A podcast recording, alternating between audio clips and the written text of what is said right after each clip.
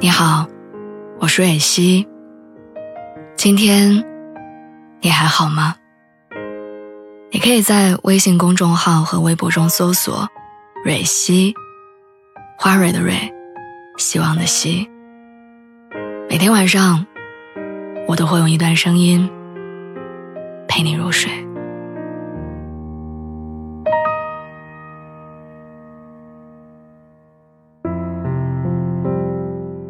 我一直都记得美剧《破产姐妹》里有一集，卡洛琳决定搬出麦克斯的公寓的时候，她向麦克斯保证，她说：“我们永远都是好朋友。”但麦克斯的话很现实，他说：“分开之后的第一周，我们可能还会挤出时间，每周末一起喝一杯咖啡。过了几周，你就会有别的事情不来，我也会有事儿不来。”然后接下来的六十年，我们都不会再见面。刚看到这里的时候，我觉得麦克斯是不是太消极悲观？但是后来慢慢明白，人这一生的友情很难奢求几十年的朝夕相处，大多数朋友都只能陪你走一程，在各自转弯的路口说了再见，就真的很难再见。遇见陌生人里有一段话，说人的一生平均会遇到两千九百二十万人，会跟其中的三千人结交，跟其中的一个人相爱。那现在的你，除了正在与之结交的一百五十人，还有两千八百五十段人际关系，要么在还未抵达的未来，要么已经在不知不觉中沉没在过去。所以，人和人之间的关系的消散，是必然的。我第一次感受到成年人友情必然渐行渐远的时候，是在大学毕业，同宿舍住了四年，看过彼此最真实的样子，知道彼此最心底的秘密。在毕业的时候，因为前程远方，各奔东西。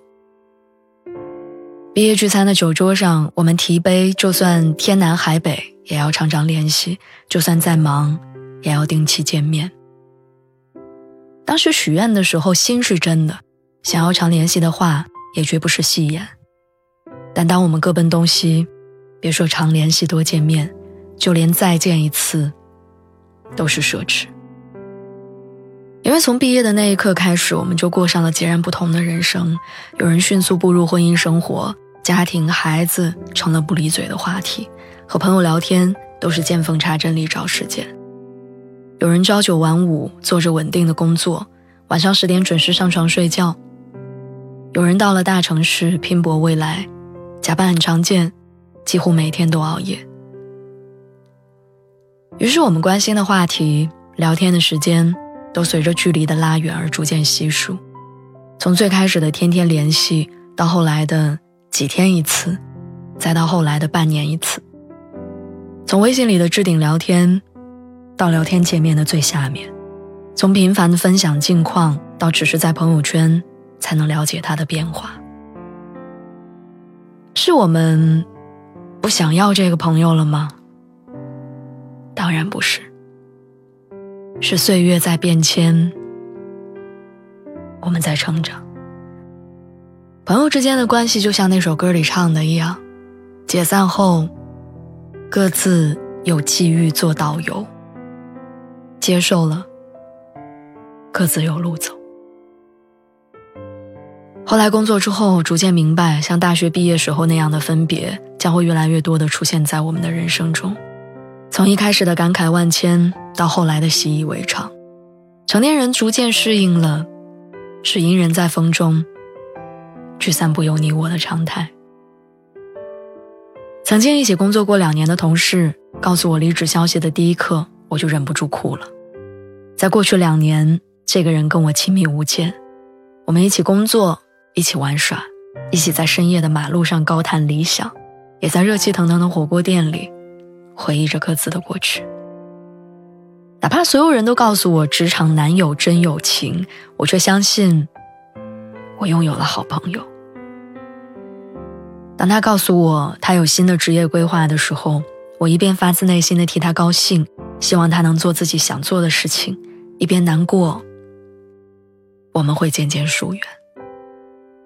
我们会因为环境的变化、距离的疏远、彼此生活里出现的新鲜事儿，对方不再了解，而慢慢减少分享。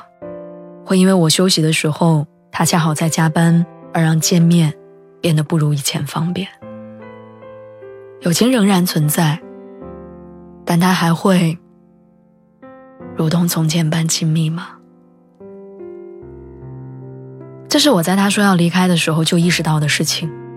不同于以往，我不再许诺我们一定要常常见面，也不再大张旗鼓的好好告别。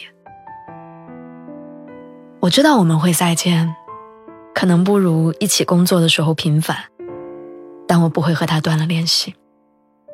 我知道这个人，他还是会在我的生活里，所以，我无需跟他告别。山河故人里有句话：每个人都只能陪你走一段路，迟早是要分开的。有的人能拥有一辈子的朋友，有的人多年未见，再见仍能回到最初的感觉。有人分隔两地，却还是活跃在对方的生活里，而有的人，可能你们已经见过了此生的最后一面。感谢人生的每一程，给过你陪伴的人，多年之后分道扬镳，也请你们在各自的人生里继续闪耀。晚安，祝你们都好。